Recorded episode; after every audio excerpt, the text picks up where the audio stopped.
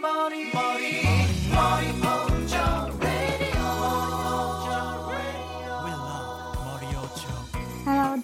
好，我是小然，这里是 OK Radio。本期也是邀请到了我曾经邀请过的朋友小卷，嗯，因为我们两个都在德国留学，快来给大家分享一下我们在德国那几年的生活。今天是十一月二十一号，昨天正好是世界杯的开幕式。对于我来说，我的德国留学生涯大概就是从二零一八年上一届世界杯的时候开始的，然后这个时间点也很凑巧。那我们先让我们的老朋友小卷给大家打个招呼吧。Hello，大家好，我是小卷，现在是一个在深圳的打工人。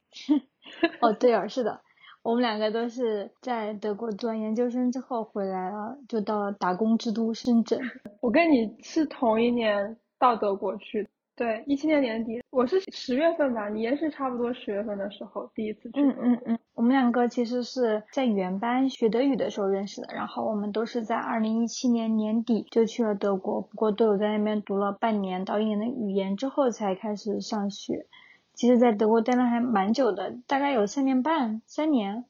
我不止哎，我差不多快四年多，快五年了。对我，我待了三年，但是小健因为二零二二年嘛，因为疫情，然后因为机票各种原因就被滞留在那边了，所以他在德国待的时间应该四年吧。今天是二十一号，正好昨天是世界杯的开幕式，就让我想到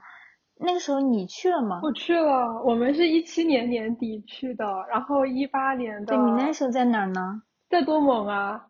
哦，你正好在多蒙，小健二零一八年正好在多蒙，不知道他大家会不会知道有一个就德国有个俱乐部多特蒙德，所以他们那儿的足球氛围特别的浓厚。然后小健正好是在那儿，对，然后刚好是一八年的世界杯，确实啊，我们亲眼见证了德国队德国队小组赛没有出现。太我们先聊一下这个吧，真的是太丢人了。我昨天正好因为是世界杯开幕式，我就发一个朋友圈，然后昨天又是周日晚上，我就是就大概就是吐槽不想上班，然后就说想念二零一八年，因为回想一下二零一八年我居然还在欧洲，然后在各个酒吧看球，觉得特别快乐。哦然后就是我曾经在德国的室友在下面给我评论一个怀念那个时候小组赛都没有出现的德国微笑，所有人都在看德国队的笑话。是的，而且那一天记得他们没有出现的原因是他们输给了韩国队，对，这个是最有意思的事情。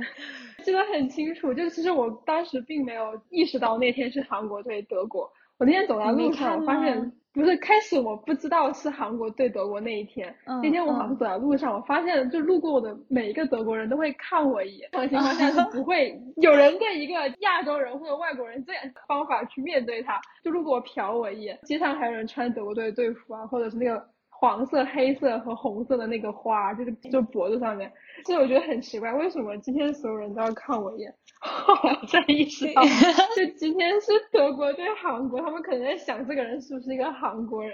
你没有去看球吗？我没有德国对韩国那场比赛。那段时间刚好我在考语言，因为我记得是七月份吗？对六月份还是七月份？我刚好有就是 DSH 考试，太疯狂了，他们会到那个 广场上，是的然后有一个很大的屏幕，然后所有人在一起边喝酒边在那喊边看球。当时就没有去，可是我一觉醒来发现德国输了之后，我的整个朋友圈都在逃命，对呀、大家在疯狂的证明自己不是韩国人。德国上一场对韩国前，他对的是瑞典，就特别艰难的赢，就是最后一刻他才赢了下来，所以大家都特别疯狂。上一届世界杯那个时候，亚琛全街都有各种车在鸣笛啊、摇旗庆祝德国赢了瑞典，就觉得稳了，觉得我们肯定稳了，因为就只剩下一个嗯韩国了，就觉得自己稳如狗。他们那个时候觉得韩国已经提前庆祝过了，然后。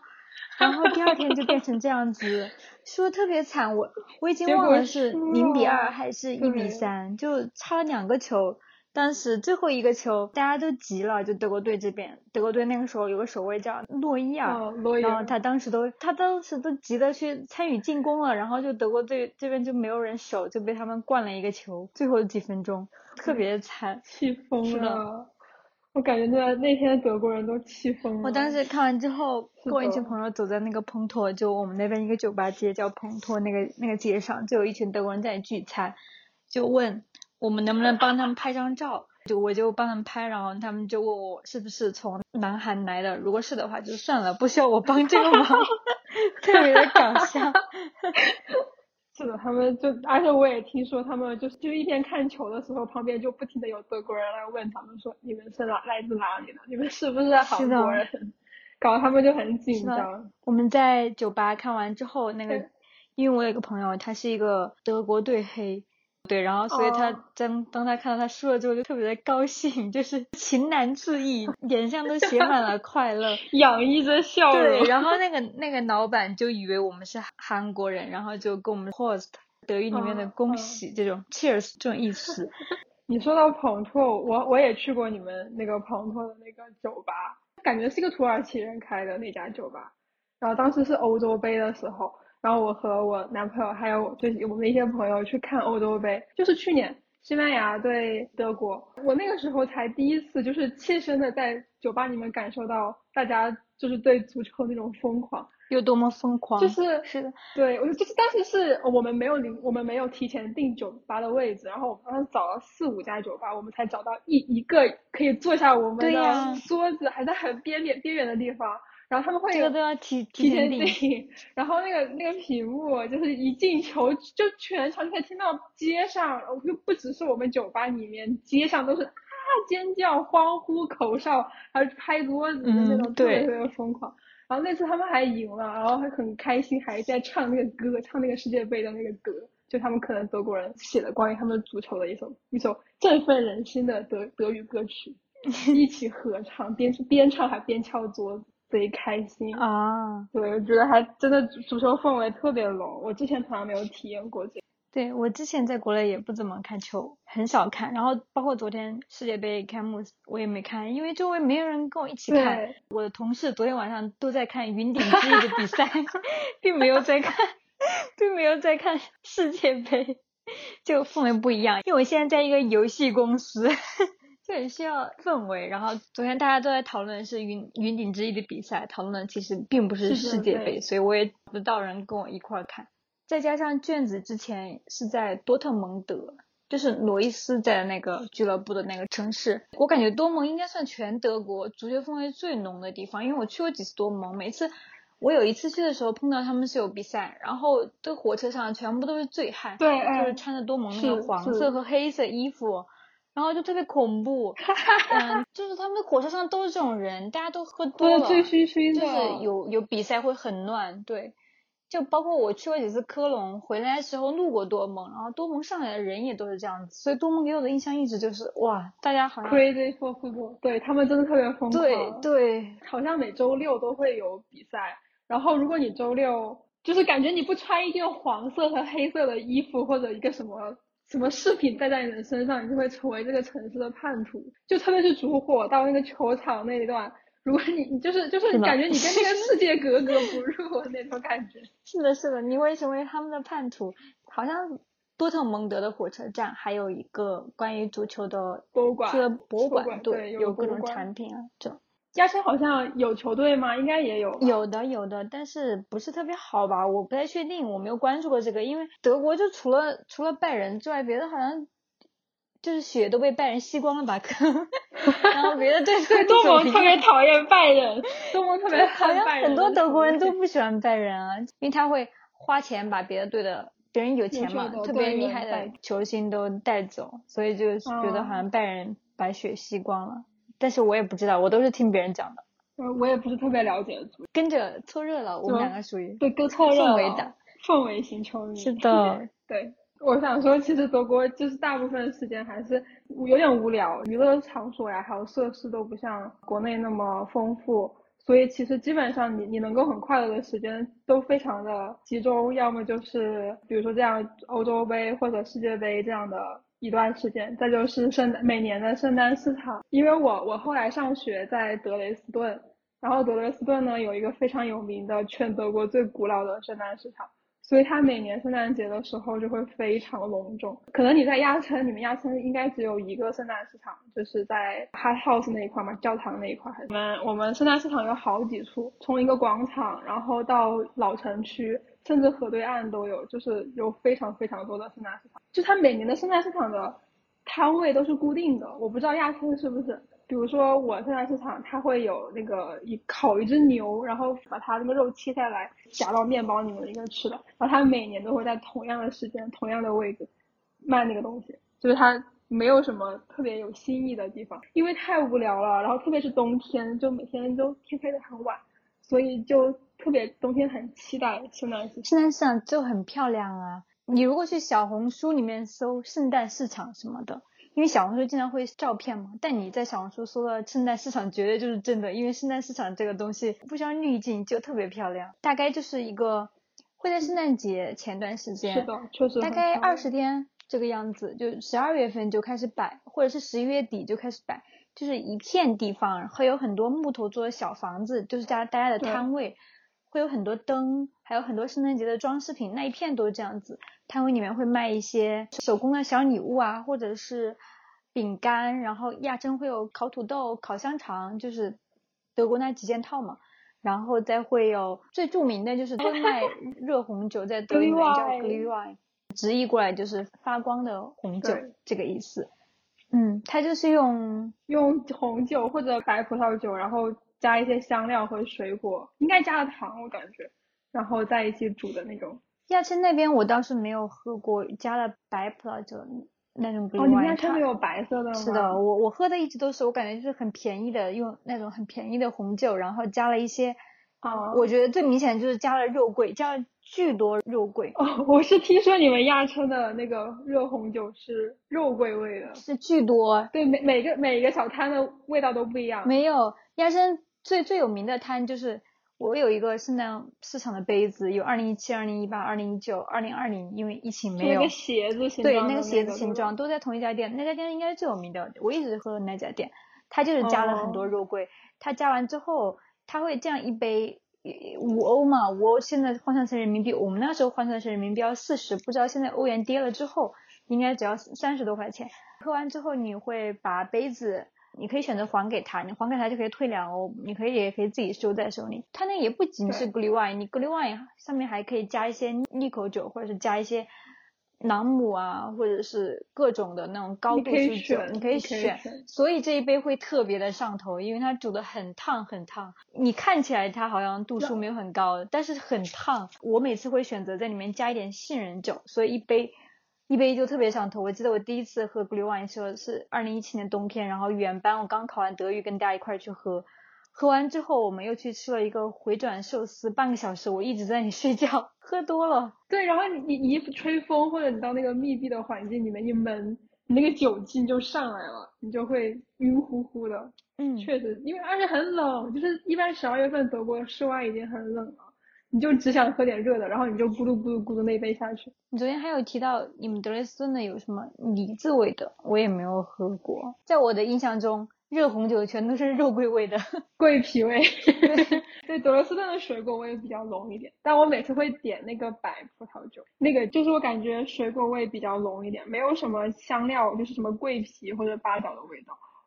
而且我不知道你们你们那个卖格律外的地方是不是？我们格律外还会卖，不仅卖格律外，还会卖什么蛋酒，还会卖利口酒还有热巧克力。哦，对对对对对，我没有喝过蛋酒，因为我每次都会喝那个梨子味的格律外，是我朋友喝过，但我没有尝过。他们还会在上面放，就是挤那个奶油，就是热热的，然后香香的那种。特别是冬天冷的时候，怎么说呢，就感觉特别暖和，然后又非常有圣诞的氛围。氛围感很足。我一直我一直称圣诞市场是圣诞节庙会，嗯是，对，差不多是是这个意圣诞节。之前，它还有什么各种娱乐设施，什么呃摩天轮呐、还有嗯旋转木马呀、这些，对，就还挺好玩的。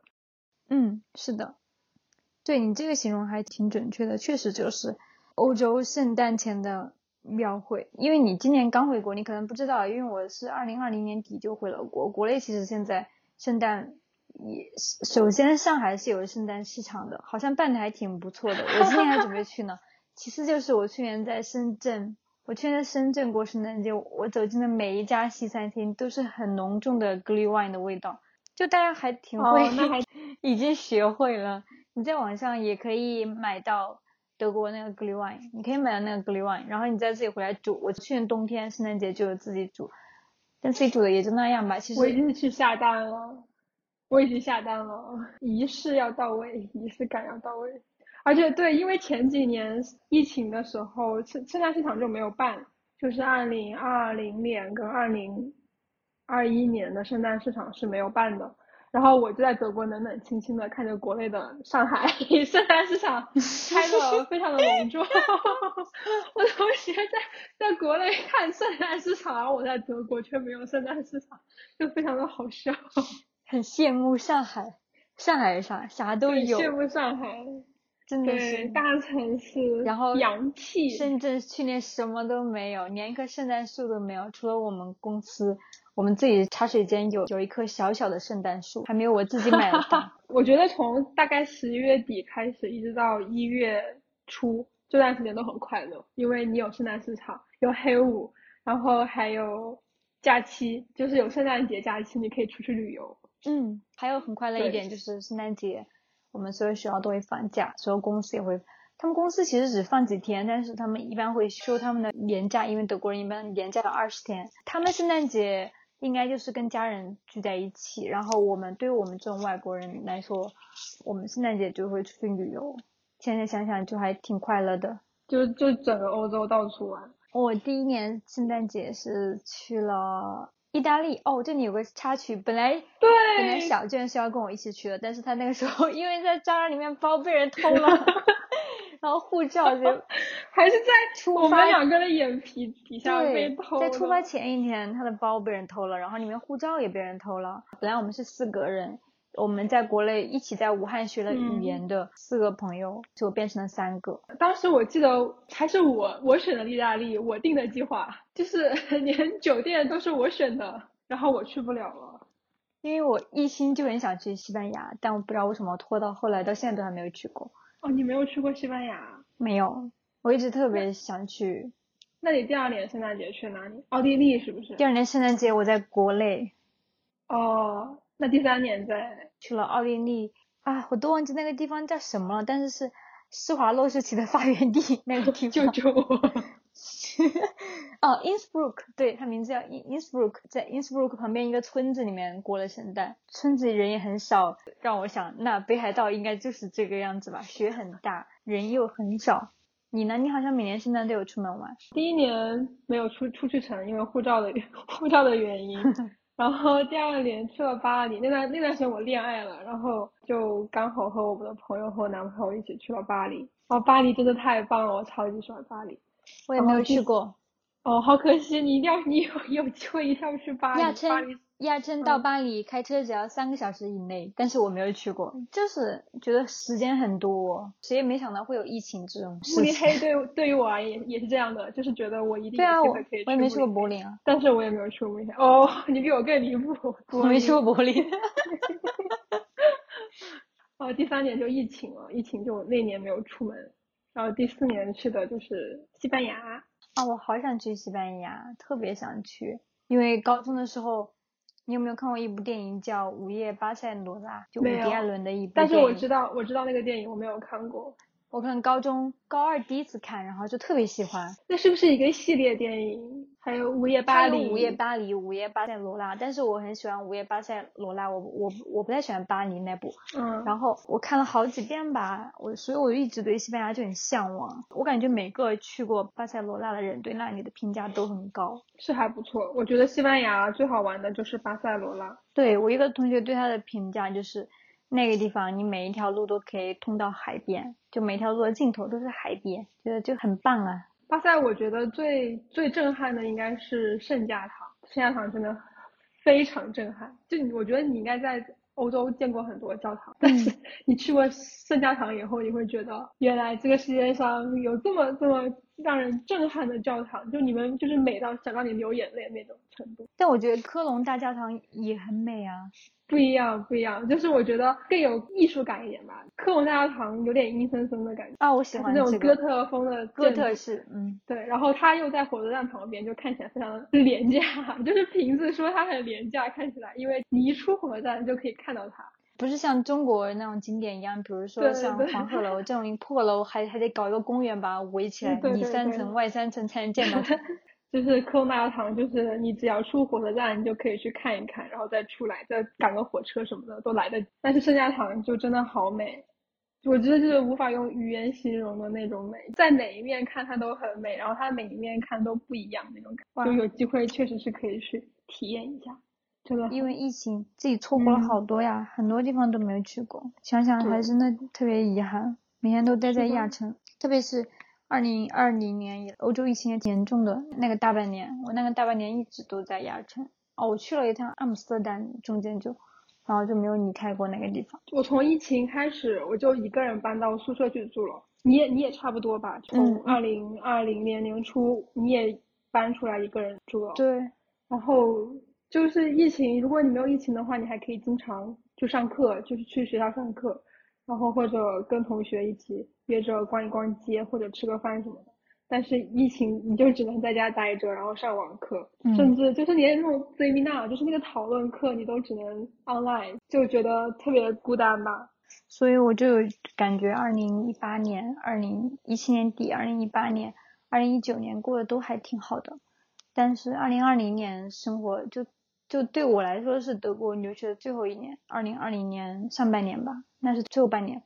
对我来说就还蛮蛮糟糕的。回国的时候，十月份回国，十一月回国的，我当时回国的时候就有一种特别想要回来那种冲动，不想再留在那个地方了。你当时跟我聊天的时候，你就说你想回国，因为你机票买到了。然后我嗯当时以为说你回国之后还会再回亚琛，因为你当时在做毕设，我其实你是回回国再毕业的嘛。嗯，然后然后后来你就可能在国内待得很开心，你就说我不想回来了。是的，在国内待着又养猫，又不不想回去了。但是其实疫情虽然让我的，就是我我自己的功课上很多项目都是，呃，实验类的或者是制造相关的，所以我很多东西都是在实验室做的。然后因为疫情的原因，让我很多课都论文都 delay 了，这一点其实非常不好。我有一点让我很开心的是，我就是我男朋友他们 home office，所以他跟他导师说他想带到德雷来。然后他就搬到和我一起住了很长一段时间，然后我们还养了一只猫，就很开心。那段时间我跟他特别开心，每天缩在一起，然后偶尔出门买个菜，然后他给我做饭，我去搞一搞论文，他做一点他自己的项目上面的事情，就就还挺开心的。那段时间我觉得是我近几年来最开心的时间，就是一直和他待在一起。我现在回忆一下，在德国的这几年，就虽然后最后一年是有对我来说是有点糟糕，对你来说就还好。我感觉二零二零年对我来说尤其糟糕，可能是因为各种原因吧，又面临着毕业的压力，然后还有分手那个时候，然后又有疫情，就各方面就觉得不是特别好，所以嗯最后小半年的记忆不是特别好，在德国的时候，因为这让我觉得在德国就很孤单吧。我我可以理解你这种感受，就我也是一个有的时候很容易为一些小事很焦虑的人，但如果我没有恋爱，就是我没有一个可以帮我嗯舒舒缓心情的人的话，负面的情绪就会一直在你心里面闷着，然后有些情绪其实不是单纯的朋友可以帮你缓解的，就是可能要一定要有一个非常亲密的人，就是给你指条路，或者说是告诉你我们可以一起去承嗯担，或者说是一起去克服某一个困难。嗯。然后如果没有这样的感情的话，我觉得在那个情况下很容易 emo。我就想讲一下，我经常，我最近经常在想的一个问题。最近嘛，就国内的这种形式总，总是会有人唱衰，觉得不太好嘛。因为一些原因，大家嗯就都懂的，我们这种就不要讲了。然后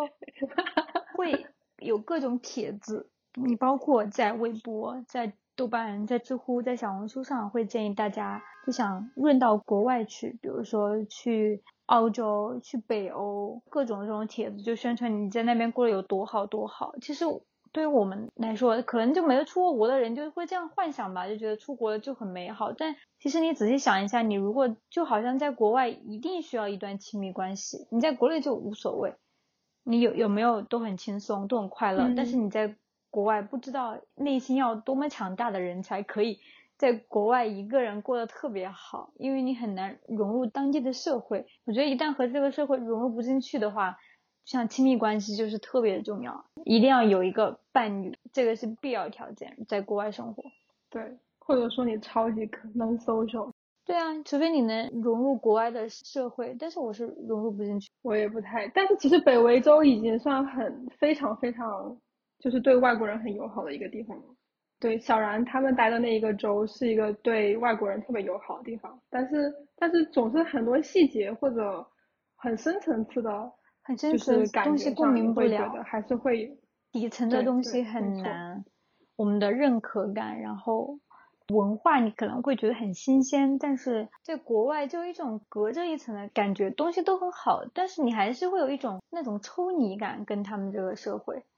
就还是会有一种只是过客，就你不属于我。会比如说，我记得我当时去土耳其旅游，它当时有个海边小镇，我当时觉得很我老家，就是我我奶奶家他们一个镇，也是在江边上。就很像，在国外经常会有这种时刻，让我觉得想家，也不是说想国内吧，就是会让我回忆起小时候过去的生活，会让我回忆起，然后这种时候就会让我有有点伤感，就很难讲得清楚那种对自己自己生活的地方的一种认同感吧。嗯，对对，是的。有时候你某一个瞬间，可能就是某一个场景，让你突然感觉到你好像让你想起了你在家里的一些事情或者嗯嗯环境，然后那个时候你就会思绪会有一点怎么说呢，算寂寞吗？就是感觉啊，我在的地方不是我以后常待或者说是我很有认同感的地方。那个时候，即使 就是即使你周围再再热闹或者再开心，你还是有一点失落感。嗯，所以说这种情况下，有一段非常亲密的关系是非常重要的事情。是的，就会让你就会觉得可能你没有那么孤单，跟有一个人跟你来自同样的一个地方，或者说是他能够特别懂你的心绪，这个时候你的心情会好很多。但是通过我的观察，就会发现，在国外的情侣其实是很难分手的。好像国外的情侣就是 partner 就会扮演一个这样的角色，你的一种情感的，你的一种那寂寞的寄托。但是在国内其实也还好，也没有国在国外的代价这么大。你在国外分手的代价真的很大，伴侣有点像一个救命稻草，你不可能离开他。就很多可能就是我们可能甚至都住在一起了，然后如果我跟你分手的话，我甚至还要去重新找房子，要搬对家，呀、对呀、然后还有一些不可分割的财产，就很麻烦。对呀、对，我觉得我也看到很多这样的关系，因为在国外，然后特别需要一段亲密关系的拯救。嗯对对对，是有这样的。是的，然后就很难分手，因为我待的那个地方很小，是一个德国西边边境的一个小城市，因为娱乐也很少。读研的那个学校它特别严格，在学业上特别严格，所以我们那儿考试都很难。我不知道别人是怎样体验，反正我是真的觉得很难。在国内好像就临时抱个佛脚是 OK 的，在国外是绝对不 OK 的。你你一会 一定会挂科。就第一个考试季就给了我一顿痛打，因为在国外天天就是十天复习一下，五天复习一科，但在国外不行，可他对学制、学习水平的要求特别严，所以我在家其实感觉在学习的时间还还挺多的，很多时候都是在学习。很多中国人都是这样子吧，去图书馆。就也算一段比较纯粹的时光，就是很单纯。你那个时候就只是为了学习和考试，别的都没有。我记得我有一次去亚城，然后跟他吃饭，跟然小然吃饭，他跟我抱怨说，他说如果这门考试如果挂科率百分之五十的话，那他肯定可以过。但是如果挂科率在百分之六十到七十的话，他这门课无论如何都是过不了的。就感觉这门课他不是靠自己的努力过，是靠那个就是靠那个导师他怎么想才能就是才可以过那种感觉。因为我对这个定位就是，我觉得是那种多数人里面的人，就是有百分之六十到百分之七十挂了的话，那我应该就是这种。对，我是听说你们亚森会比较难一点，但是看专业，我觉得这个特别看专业。我们我们专业可能挂科率就没有那么高，感觉百分之二三十。还要看选课。对，还要看选课，因为你们你当时好像是有几门杀手课，就是要补的那种杀手课，那个会难一点，会难很多。我们的必修会好一点，而且我们考试比较多，就是你可能冉小然他们每个学期考五门六门差不多，嗯，我可能一一一个学期要考九门到十一门，然后这样的情况下，就类似于我们把很多考试分成了一个一个的小考试，所以就就有那种感觉吧，因为我们是一个模块，分成了两门到三门考试，然后所以就感觉可能每一门需要学或者是深挖的东西，没有一门考试那么他他们的那一一门考试那么多，就这个是实际上是跟专业和学校关系很大的，就是毕业难度的话，我觉得，嗯，我觉得亚青的毕业难度还是挺高的，嗯。主要哎，但也主要看你选课啊。我记得我在二零一九年冬天，我选了一门课叫语音识别，一个实验课，写 C 加加嘛，但是也不是特别会，然后还要两个星期去那儿 code review 一次，就是把你的代码全部给他讲一遍，然后他在 QA，相当于两个星期做一次答辩吧，太变态了，组一组两个人嘛，这两个人每两个星期要去那个助教那儿给他答辩一次，他问的问题又特别难，每次答辩两个小时。我现在想到那段时间就觉得好好好好黑暗郁闷，啊对对对，有点像我的那个 Zimina，对，每两个星期答辩一次，做一次 presentation，特别麻木。不是十五分钟那种答辩哎，两个小时哎，那种他会问你问题，他会一直问，问到你答答不出来，好恐怖啊！那段时间香港正好在因为一些事儿在闹嘛，然后很多学校都没上课，就大家都知道二零一九年冬天那个二零一九年底香港是什么样子。我当时在香港同学都停课了，我当时心里就好羡慕啊，就在心里就在想，天呐，让整个德国也停课吧，我不想再上了，要死了。不知道是不是因为诅咒什么的，最后真的停课了。当然是因为疫情。是的，我觉得考试月还是挺辛苦的。就考试月那段时间，基本上没有办法睡什么觉，今天起床就是图书馆或者就是自己在家。就我考试月的作息会非常乱，我每天基本上四点钟我才敢睡觉，要不然我就会觉得今天的学习量没有到，我就会觉得很愧疚，会很不安心。我就一定要就是学到那个点，然后第二天早上十点多钟就才起床。就我没有办法做到一个，就是可能是我拖延症吧，就是我一边拖延，然后一边愧疚，就过得非常非常混乱的生活。每个考试月都学的特别的用力，高中毕业之后从来没有这么认真的学习过。对，但是其实我我现在回想起来，我还挺羡慕，我很久没有找到那样的学习状态了。其实我大学还挺，就是没有那么努力，然后学上课也不认真。然后后来到德国之后又逼着你学习，然后好好的做语本、呃实验什么的，在为了考试去奋斗那一两个月，怎么说呢？我不知道是不是因为自己的努力，然后或者说是看到自己过了考试之后的那种快乐，让自己有一点成就感，多巴胺分泌了还是怎样，我也不知道。就是那种成就感让让让我觉得我找到一点正常积极的人应该有的状态。正常积极的学生应该会有的状态。对，不然太颓废了。嗯，对，我们在德国就很标准、很标准的学生，也会因为考试考得特别好而感觉开心。是的，这还只不过是我们在德国的时候被折磨的够呛。其实我们去德国前，哇，哇，那个也很反正我是被折磨的够呛，好吗？是，我也是。德语比英语要要难一些，就是从，不然至要少从头学的话，真的难很多。然后我当时我我一直觉得，就是我不算一个很笨的人，所以我觉得我一定可以通过 德福考试。就这样以为。对，就自认为自己一定没有问题。然后后来发现不是的，就是德福考试给了我啪啪两巴掌，然后告诉我你不能，你不行。并且我去德国还要，当时还要考英语，我真是服了。我们学学校要求雅思六点五，两个语言考试，就是英语就还好吧，这并且他也没有没要求小分，也还好。然后除了这个，我们那个时候还有个那个 RPS，现在已经没有了吧？RPS 就是说你要去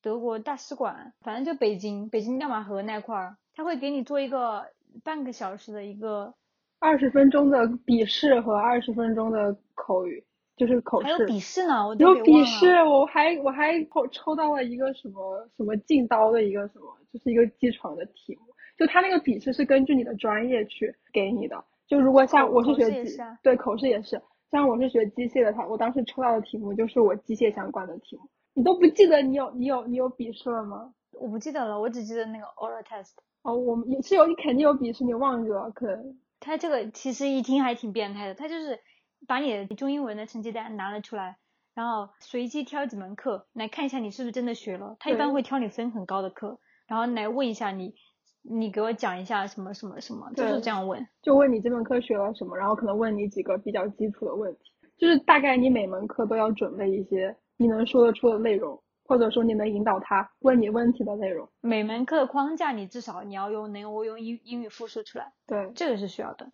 你觉得你在德国待这几年性价比高吗？问这个问题会有意义吗？有吧？我觉得其实德国跟英国和美国还挺不一样的。可能因为我我有朋友他在英国读书嘛，然后一年就毕业了，他工作也拿到了很好的 offer，也是一个非常好的互联网大厂。我在美国留学同学也有很好的 offer，但是在德国的话，其实时间比他们都要久。嗯，除了美国以外，其实你我感觉你在德国三到四年花费和英国差不多。那你觉得如果给你一次选择，你会还会去德国吗？嗯，我经常会觉得，因为我现在工作的地方周围有很多武大毕业的，有很多武大本科、硕士毕业的，就让会让我觉得好像当时不出国，你就在武大读一个研究生，和现在并不会有区别。我仔细这样功利的想一下，会觉得并没有什么区别。就是从就业上来说，我觉得是没有区别的。如果你单纯的只想就业更好的话，你当然作为计算机来说，你可能要可能得去美国才可以。嗯嗯当然现在我也不知道去美国读完研究，因为我也有几个同事是美国回来的。嗯就从这种角度来说，好像去哪儿都是一样，也也没有说去国外性价比会特别的高。但是现在想来，在德国这几年，刚刚给你讲了一下，特别好的回忆也是有很多。嗯然后，嗯，在国外自己一个人生活了这几年，感觉对我的一些改变也比较大吧，就是对自我的认知也看得更清楚了一点。嗯，我可以理解你这种感受。是的，如果要说后悔的话，也没有什么意义了，毕竟已经去过了，然后还吃了这么多苦，就在去之前和在在留学的过程中，一直都不顺利。可能有一些东西它带给我的自己都没有意识到，其实是特别珍贵的。我这边的话，其实我我从来都没有后悔过，就是即使我在德国，嗯、因为疫情的原因 delay 了我的毕业，然后包括毕业之后将近一年都没有回国，我其实也没有后悔过我那个选择。第一方面就是你刚刚说的，就是在德国生活一个人生活那段时间，让你自己认清楚那那个那个点吧。我我觉得我也有一点，因为我是一个，就是我我父母对我的管教还挺严的，自己意识到我自己其实经常处于别人的注视下，就是我特别在意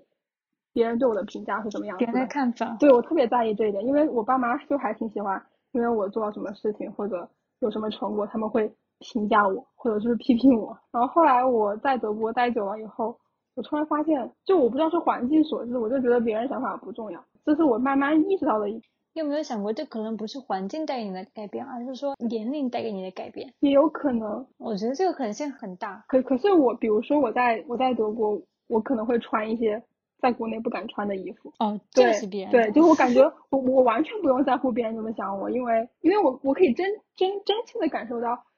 德国人是真的不是很在意别人怎么想，或者他不在意别人是什么样子的。就是我突然有了这样的一个感受之后，我就感觉我自己的从心灵深处都变得自由了一些。是的，是的，我觉得在海外的这种优点都不用我们强调了，所有人都知道，因为这是有目共睹的。因为你在国外很自由，也很多元，特别的包容，也不会像国内这种价值观这么单一，会去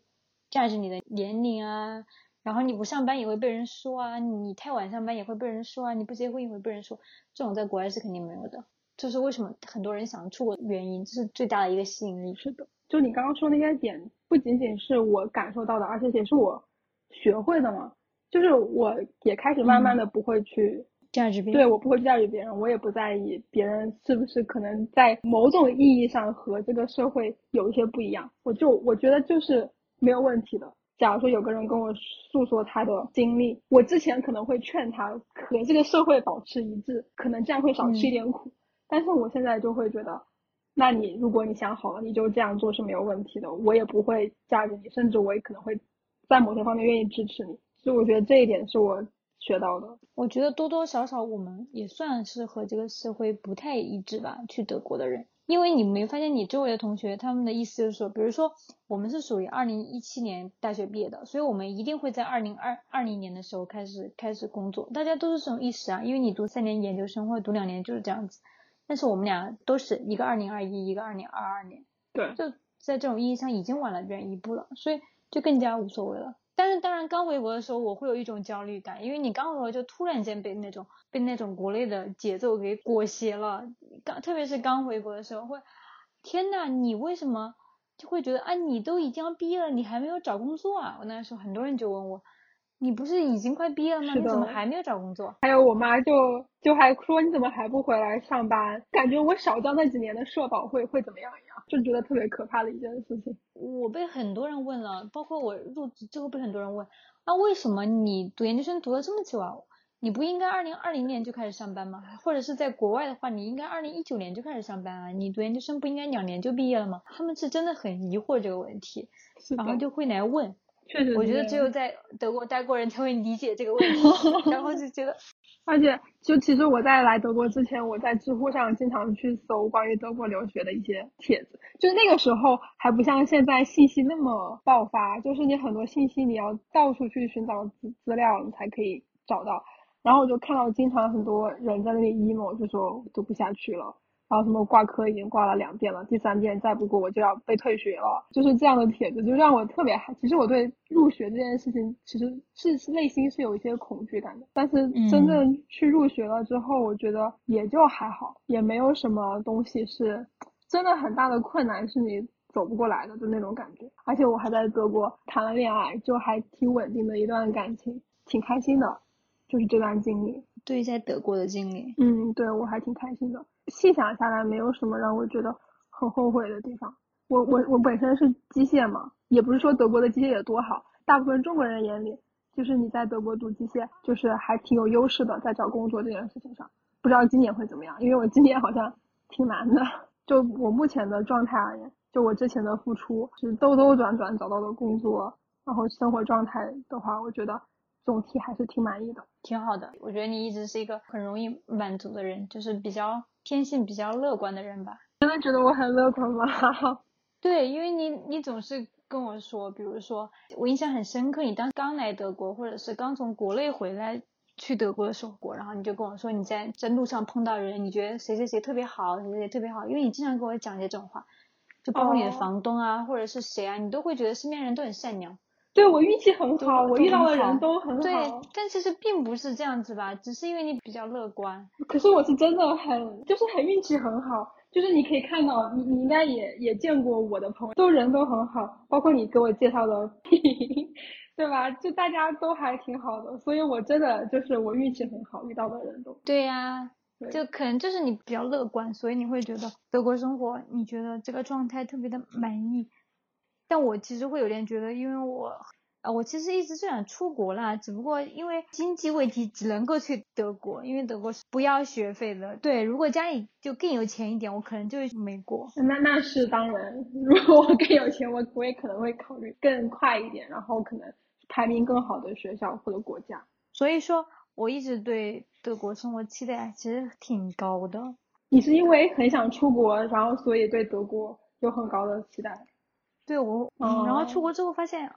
哦，好吧，就是那样吧。如果一直没有出去的话，可能这种欲望，然后这种念想，一直就像一个火苗一样在心里熄灭不掉，不停的滋长，会影响你的生活，会各种影响你的生活啊。所以呢，从这个角度来看，我还是出国一下比较好，都会对世界、对对自己看得更加清楚一点。是的，对，我还觉得还有一点就特别重要的，就是知道这个世界上有不同的生活方式吧。因为我我也讲过，我父母对我管很严格，然后他们可能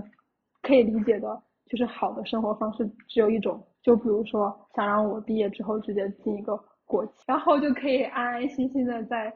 过那种很安稳的生活。国外之后，我就我就可以理解就不同的生活方式，我就就感觉没有那么焦虑了，对自己的未来。就感觉不同的不同的选择也是可以得到很好的回报的，就没有必要因为一点点差错，或者说是一点点当时没有如意，或者是没有得到的东西，这种东西根本就无关紧要，有一些选择，对，说不定好的还在后面。感觉选择根本就没有好跟坏的区别。对，没错。但是感觉这确实，如果我之前的话，我肯定会觉得，因为一个 offer 错过了，我会觉得特别焦虑，就觉得自己完蛋了，我这辈子都没有什么好结果。但是现在想来也没有什么大不了的。但是我因为回国两年了，我觉得嗯我多多少少又有一点变化了。就你刚刚讲的这个事情，让我突然间就有意识到，好像自己又有一点被国内的这种节奏给带跑了。因为回国两年了，因为周围的人又回到了那种状态，特别严肃，自己不会出差错的状态。我会，嗯，往远看啊。现在我觉得在德国的时候就还好，现在也是会过度焦虑。你比如说，你让我现在去想一次考核啊，或者是这种，我都会看得很重，也会想这份工作不能丢啊，就是那种很难形容了。但如果是我的话，我也会啊，毕竟这是你现在目前为止唯一的经济收入吧，都成但年了其实我现在想一下，这不这不就是一个工作吗？你丢了又不是找不到。就是他还挺挺能那个，就是能能赚钱，然后可以支撑自己的快乐。就你不觉得打工人很多快乐都都是靠钱得来的吗？嗯，这个确实是。就是没有，现在已经是所有东西都是钱可以可以带给你的，你没有钱的快乐就会少很多。毕竟人也不可能一一直就是活得特别自我或者特别自由，而不被这个社会所影响。是的，我觉得太梦幻的生活，其实从很多人的角度上来讲，可能是比较清苦的。是，但是我觉得我们俩都不是那种可以过清苦日子的人。是的，是确实。哎，那那你觉得你是现在上班开心，还是在德国读书的时候开心？啊，这个问题我也有想过。我觉得我刚回国的这一两年还挺开心的，就是这一两年的生活状态我还挺满意的。二零二一年和二零二二年我都还都还 OK，除了有一些工作会给我带来非常大的负能量，就一部分之外，别的状态我都觉得都还挺好的。然后在德国的话，我只能说上班的这个时候比在德国最后一年的状态要好很多很多。哦，那你刚好有一个很强烈的对比。其实我也还好，我目前为止我上班生活还可以，没有受到社会的毒打。就我导师对我很好，就是让我先学习。但是其实我很多同学，就在我回国之前就一直跟我说，你多玩一玩，你不要着急回来，就上班好痛苦，好痛苦，就是特别后悔 回来上班这件事情。你在德国，你考试月复习不痛苦吗？也很痛苦啊，一样对啊，你还有钱拿呀，你上班还有钱拿。我我是这样想的，但是其实你让我想，就是如果在德国找一个班上，也会很开心。就是从某某种意义上讲，就是你还有很长的年假，然后你相对也比较自由一点。嗯，是的，这个确实是。这个确实是上班唯一的不开心，就是你的生活规律化了，就是你什么什么时间点干什么什么事情，你就变得非常的规律，没有那种随心所欲的支配自己生活的那种那么大的自由度了。啊，不可能有那么大自由度的。，对，这是没有办法的事情，这是赚钱和 你知道那个荒木飞吕彦，就是花之助那个人，他作为一个一个漫画家，一个一个自由职业，他还是会给自己定一个时间表，周一到周五几点钟到几点钟是要工作的，太自由了，这是不可能的。大家都有惰性嘛。对，我在德国的最后一段时间太自由了，因为我毕业了，除了找工作就没有什么事情了。对，所以我特别自由。那段时间，对我每天就想吃什么、玩什么、去哪里玩。对我那时候快乐过头了，有一点。对啊，我想一下，很多人都没有这种时候哎，大家都是大学毕业就上班了，然后就结婚生小孩，你哪有这这种时候无忧无虑、快乐的时候？但其实这样想，你你现在上班也挺自由的，没有家庭很舒服，也没有小孩，也不需要负什么责任，其实还是挺开心的。我现在想一下，可能在我中年的时候，回忆到我这段时间，二十五岁到三十岁这个时候的这几年，觉得无比幸福，每天还在看动漫，在写 CP 文，太幸福了。是的，我经常会这样觉得。这样想其实有点悲观，你觉得这样其实这段时间很短很短，就是你会觉得你最快乐的时光就可能快要过完了那种感觉。不一定吧，我我我觉得不一定中年都会那么苦情吧，可能家庭带来的幸福和现在不一样，也有可能。嗯，也有可能是的。有一段时间在德国特别 emo，也不知道可能是考试的导致的，我就觉得自己那个时候可能二十五岁嘛，刚刚二十五岁，然后我就觉得我这辈子最快乐的时光就要过完了，就有一种那样的紧迫感。我也不知道为什么当时会有这样的想法，就感觉自己还在读书，也没有什么什么产出，然后也没有什么就是金钱上的来，除了父母资助的，就没有什么金钱上的来源，也没有什么很大的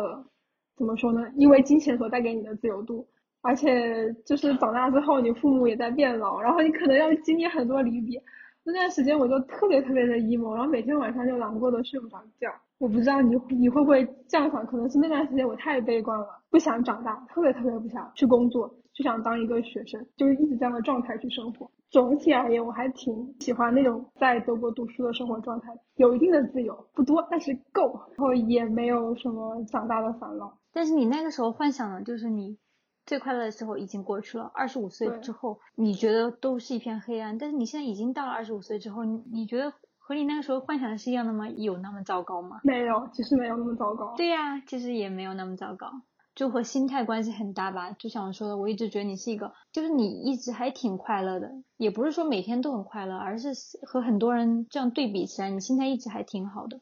那是因为我把我的不快乐都都带给了我的另一半，真的。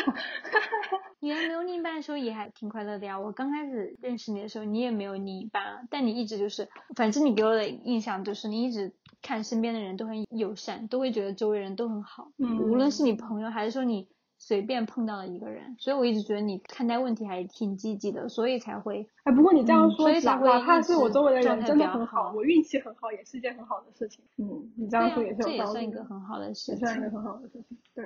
那这样说来，你真的从读语言开始，你就住在鸭城，你就没有搬过，你就没有，你就没有去别的城市嗯生活过长时间。那我可以理解你为什么这么无聊，或者说是觉得鸭城很那个。没，我没觉得亚琛无聊，我觉得亚琛是一个很适合学习的地方，也很纯粹，就是那段时间很疯狂的学习这种感觉。今天跟你聊了一下德国生活，发现虽然在德国也很快乐，但是现在其实也还不差了。是我是觉得很多留学生就会一想到自己在国外生活就啊 emo 难过，因为觉得人生最快乐的几年已经过去了，自己现在已经回到了这个压力这么大的社会中了。一想到在德国逃避的生活，就觉得就很快乐，但我没有这种感受。我一想到在亚琛的生活会很怀念，也会很喜欢，但是我不会觉得，我不会觉得那是我最好的时光。哎，我还是有一点这样觉得，我主要是因为最后一段时间太开心了，因为我最后一段时间没有事嘛，到处旅游，我就觉得很开心。然后我现在回想，就是我在展望未来的时候，我在想，我要什么时候才可以有再拥有这样的自由度？可能等我退休吧。很难了吧？对，就很很难了。我在想，我现在想去意大利或者西班牙的话，我可能我得找一个有两个星期的假期，我才我才敢出门吧。你说那个状态，我突然想到去年，嗯，去年十月份的时候，我不是有那个，反正就是因为这个原因，我突然多了二十天的假期。当然，因为这个二十天给，你的一个 surprise。但是我跟你讲，因为这个二十天我第一次晋升，没有晋升，因为时间不够，我就缺这二十天，我就，但这个根本就不重要。我当时还没有回家的时候，我爸问我在干嘛，我说在看动漫，当时在看《钢炼》。我爸给我发个，先快快乐乐、无忧无虑的玩一段时间再说。我、哦、喊你爸爸，那我爸爸就会说，那你抓紧时间多看几本书。对，我觉得有的父母可能就会说啊，你这不把它处理好，你这因为这二十天以后会耽误多大事儿？比如说你晋升不了，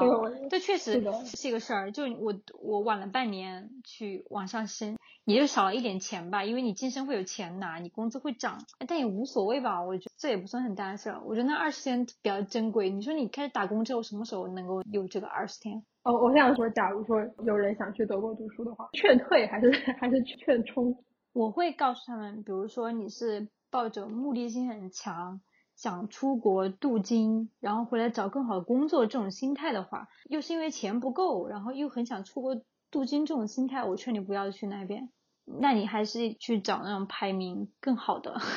这种比较划算。但是你很喜欢欧洲的氛围，然后你又很想度过一段我说的很纯粹的学习的时光，什么别的都不想。就包括你在德国时候，你什么实习啊这种你也不会想，工作啊去找工作啊这种你根本不会想，想的就是考试。希望你的生活中除了考试，别的都不用想的话，想度过一段这种时光，我觉得可以去德国，挺好的。那你呢？学习能力 OK 的话，我觉得还是挺劝劝冲一下的。哈 哈我觉得还开心啊、就是如果你你能毕业的话，你你是认真准备是想学的话，是是 OK 的。我感觉我毕业的同学出路都还挺好的，至少我在我这一届我没有看到找不到工作的，甚至还有人去读博，对吧？就是我感觉最后大家的结局都还挺好。就像你去年跟我说，他说你你说你说你周周围的人都找到了很还不错的工作，对，好像是啊，你一对吧？是啊对我我周围的人也都找到了不错的工作。并且在国外的读博率也也也很高，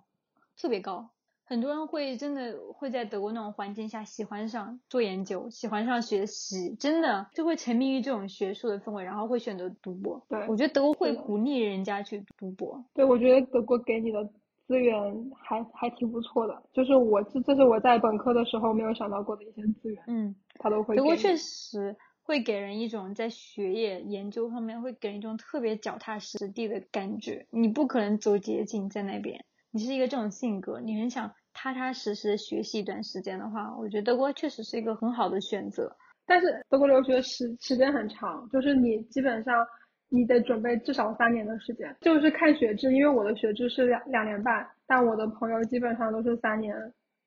甚至更久才会毕业的。你像我一样，我觉得读书是快乐的，我觉得是 OK 的，因为很多人会觉得三年读下来，然后拿到一个硕士的文凭，其实痛苦不是，对，有点痛苦，而且你还要学语言，你还要花时间去读语言，其实时间还挺长的，就是会觉得划不来。但是如果你可以真切的感受到当学生的时光的那种快乐的话，其实我觉得是一个很好的选择。嗯，相比于本科毕业就工作的人，我觉得我们好像就是多了一些偷来的时光，多了一些比较简单的生活。然后我们到现在才开始承担这种社会的压力，也也还好吧。什么压力？现在没有家庭就没有压力。没有压力，因为我朋友他不是也是在你们公司上班嘛，然后他跟我说他的导师就比他大一届，但是他已经工作两年了，就是比他早工作两年还是三年。他说他说他一点都不羡慕，因为他觉得读书实在是太快乐了，就是那种很纯粹的感觉，他觉得很开心。因为你工作的时候就就可能会遇到一些不太能应付的事情，比如说不仅仅是你只做你的事情，你还要去去配合别的不同的部门，这个时候很多事情你就说不清楚了，或者说是这个责任你也很难的去理清楚的时候，可能就会很心累。但是你可能在读书的时候就不太会去接触到这件事情，就会让你心情好很多。你你还有什么话想说吗？最后，就还希望大家都可以上到自己喜欢的学校，有一段快乐的学习的生涯和一个快乐的职场生涯。我想说，希望今年世界杯德国队能够表现好一点，但我感觉他们现在已经不行了，已经萎靡很多年了。他们第一场对日本应该还可以吧？那希望今年德国队至少能够小组赛出线吧，至少能够把日本赢了吧，希望。希望他们可以战你这样没有过高的期待。对，那么今天就先到这里啦，非常感谢我们的小卷第二次来做客，希望以后会经常过来。下次经常来。拜拜，拜拜。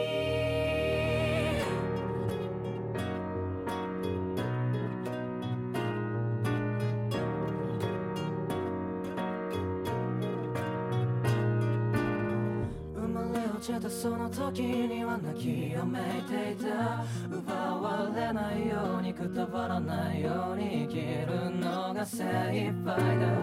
胸に刺さったナイフを抜けずにいるの。抜いたその瞬間しぶきを上げて涙が噴き出すでしょう。溢れ出した